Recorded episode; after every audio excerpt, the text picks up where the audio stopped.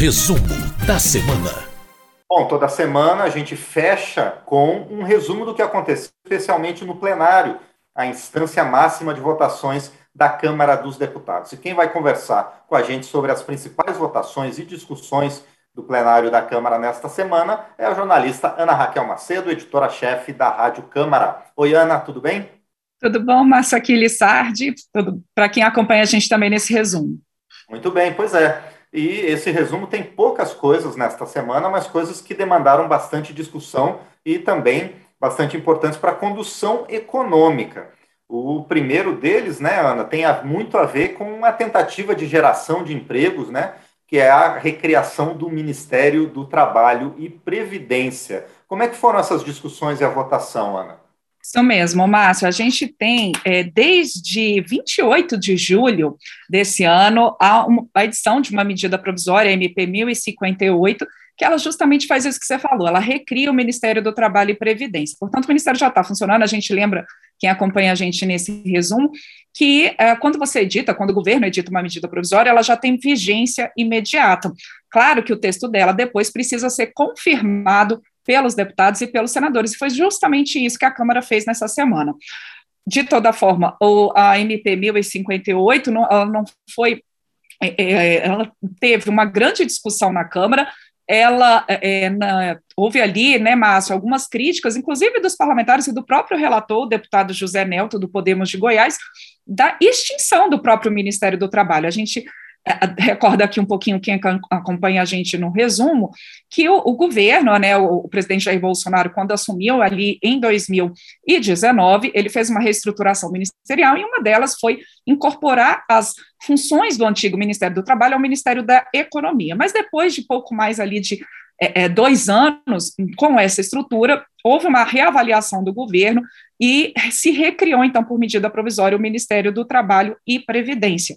Essa MP, então, foi votada nessa semana pelos deputados, e entre as atribuições do Ministério do Trabalho e Previdência agora, Márcio, estão justamente a questão da previdência, e esse foi um ponto bastante lembrado pelos deputados em plenário, a importância de você ter um ministério específico ali para cuidar da questão da previdência, é, e lembrando também, muitas vezes, as dificuldades que os brasileiros enfrentam para recorrer ao INSS, para resolver as questões da sua previdência, algo que foi ainda dificultado pela pandemia de Covid-19. Então, essa questão, essas atribuições relacionadas à previdência, voltam então para o Ministério do Trabalho e Previdência. Além disso, fiscalização do trabalho, política salarial, formação profissional, saúde do trabalho, a questão do registro sindical, a regulação profissional, também fiscalização do seguro-desemprego, os programas financiados pelo FAT, né, o Fundo de Amparo ao Trabalhador, tudo isso, então, no Ministério do Trabalho. Agora, alguns deputados de oposição, além de falar da importância do Ministério do Trabalho, falaram também, Márcio, que essa recriação não traz ali de volta todas as atribuições do antigo Ministério do Trabalho, antes, portanto, do governo Bolsonaro. O deputado Vicentinho, por exemplo, do PT de São Paulo, ele comentou que questões como política de erradicação do trabalho escravo, cooperativismo, que ele ainda não via ali no Ministério, nesse novo Ministério do Trabalho, essas questões. Então, falou da importância de você ter uma política ainda mais integrada relacionada ao trabalho. De toda forma, esse MP foi aprovado pelos deputados e agora depende da análise dos senadores, lembrando que ela perde a validade no dia 29 de novembro, então o Senado tem aí pouco mais de uma semana para poder votar essa MP 1058. Bom, que recria, né, como a gente falou, como a Ana Raquel falou, o Ministério do Trabalho e Previdência. Bom, outro assunto econômico de bastante debate também na Câmara dos Deputados foi a inclusão dos caminhoneiros autônomos como microempreendedores individuais até um certo limite, não é, Ana? Qual é esse limite e o que significa esse projeto aprovado? Pois é, Márcio, esse projeto de lei complementar ele diz o seguinte, que os caminhoneiros autônomos, eles vão poder se enquadrar nessa categoria microempreendedor individual, que já existe, o MEI, né, como todo mundo conhece, é, com um limite maior de até faturamento anual de até 251 mil reais. Para a gente lembrar, MEI hoje o enquadramento é até 81 mil reais. Então, se, esse projeto ele cria uma nova faixa para o MEI, no caso dos caminhoneiros autônomos. Então, até 251 mil reais por ano de faturamento. qual que é a vantagem, né, quando você se enquadra como MEI, como microempreendedor individual?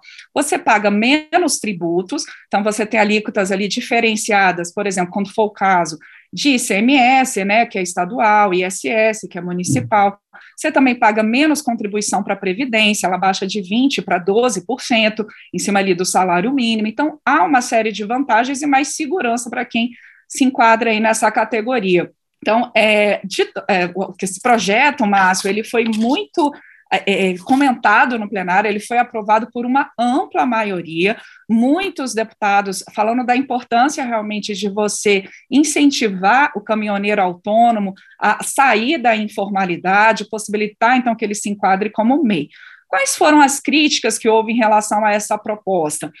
Uh, críticas no sentido de você, por exemplo, não ter outras categorias com essa possibilidade de reenquadramento no MEI. Essa proposta, inclusive, ela é uma proposta do Senado, ela é original do Senado, e no Senado você tinha a previsão de 15 outras novas categorias uh, de atividades no Simples Nacional para serem enquadradas como MEI, por exemplo, personal trainer, astrólogo, cantor, músico, né? Mas no, na Câmara, a a deputada Caroline Tone, do PSL de Santa Catarina, que foi relatora dessa proposta, ela disse que para ter um consenso ali, para ter uma votação, inclusive negociada com o governo, optou-se por realmente cuidar apenas do meio caminhoneiro nessa proposta. Então, é, os deputados também, alguns deputados colocaram em plenário, Márcio, uma preocupação se o fato de você incentivar o caminhoneiro a se tornar MEI, se isso não poderia, por exemplo, fazer com que aqueles caminhoneiros, aqueles profissionais empregados em empresas de transporte, acabarem sendo demitidos para e ser pressionados a virar MEI. Mas a própria relatora Caroline de Tone e outros deputados é, é, mais favoráveis ao projeto reforçaram que acho que não há essa possibilidade, porque uh, esse projeto é voltado especialmente para aquele caminhoneiro que hoje está na informalidade ou está como autônomo. E a expectativa é de que cerca ali de 600 a 800 mil caminhoneiros é, possam ser beneficiados nesse reenquadramento do MEI, então nessa faixa de 251 mil reais. Como eu disse, essa proposta ela veio do Senado, mas como ela foi modificada pelos deputados, ela agora precisa passar por uma nova avaliação dos senadores. Bom, muito bem. Bom, e fechando a semana também no plenário da Câmara, os deputados confirmaram sete acordos internacionais, sete tratados firmados pelo governo brasileiro. Explica por que, que esses acordos têm que passar pelo Congresso, Ana. É, Márcio, todo acordo internacional, quando ele é assinado pelo governo brasileiro com outro país, ele precisa ser confirmado, não só, pelo, não só pela Câmara, mas também pelo Senado. Então, foram sete acordos internacionais votados pelos deputados, essa análise dos acordos começa aqui pela Câmara, e agora esses acordos precisam da análise também do Senado. E aí, Márcio, há diversos tipos de temas tratados por esses acordos internacionais.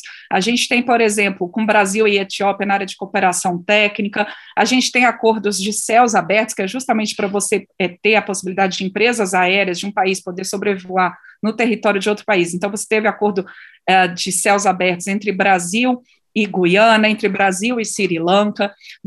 É, os deputados também aprovaram um acordo de cooperação aduaneira entre Brasil e México. Uh, também o um acordo de segurança social entre Brasil e Moçambique, aí, por exemplo, permitindo o acesso ao sistema previdenciário local né, entre esses países, como pensão, aposentadoria, auxílio-doença, né, quando cidadãos ou do Brasil ou de Moçambique estiverem trabalhando ali né, no outro território. Também um acordo entre Brasil e Marrocos sobre transferência de pessoas condenadas e ainda um, um, uma convenção relativa também à transferência de pessoas condenadas. Essa uma convenção que foi assinada em 1983 e agora sendo avaliada aqui pelos deputados, é, que prevê que condenados né, nos países signatários possam cumprir pena no seu país de origem.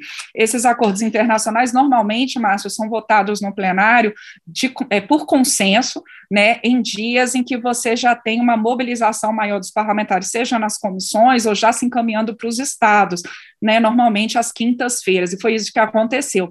É, a gente teve uma semana mais curta, é, por conta do feriado na segunda-feira, o feriado da proclamação da República, né, e agora a gente teve, então, fechando a semana, os deputados votaram aí por consenso esses sete acordos internacionais.